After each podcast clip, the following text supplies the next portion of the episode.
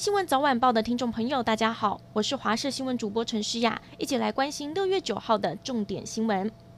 国内疫情还是没有趋缓，今天指挥中心公布新增了两百七十四例的本土确诊，分布上还是以新北市最多，有一百六十二例，台北市六十三例，另外桃园、苗栗和基隆。确诊个案也偏高，都是双位数，死亡则是新增二十五个人，死亡率持续攀升，依旧超越全球平均值。想要控制疫情，恐怕只能寄望疫苗覆盖率早日达到目标。指挥中心也公布未来最新的疫苗施打顺序，前三类还是以医护人员、中央地方防疫人员为主，另外警察被提前为第二优先施打的对象。不过第七类维持社会运作必要的人员，必须先经由指挥中心同意，才能开放施打。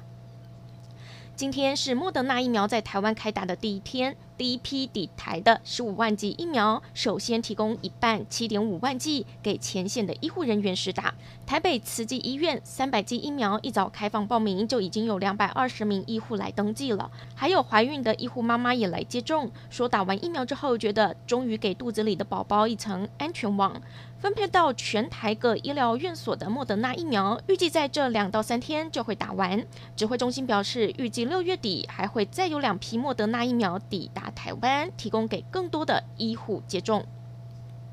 苗栗今天新增了十二例确诊个案，全部都是电子大厂的员工，其中有九名是外籍移工，三名是本国籍员工。而金元电子传染链持续扩大，占了十个人。另外两名分别是超丰电子和智邦科技的本国籍员工。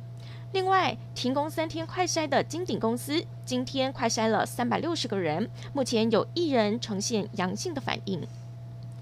台北的好心肝诊所被爆料违规替民众施打 AZ 疫苗。台北市副市长黄珊珊下午在记者会上表示，经过调查，确实有违规施打，施打的对象大部分并不符合第一到第三类的人员。市府将依照传染病防治法，裁罚诊所最重两百万元的罚锾，并取消合约诊所的资格，以后不会再配发疫苗了。另外，卫生局人员在没有查查的情况之下，就给诊所一百一十五瓶一千一百五十人份量的疫苗，相关人员也将移送政风调查。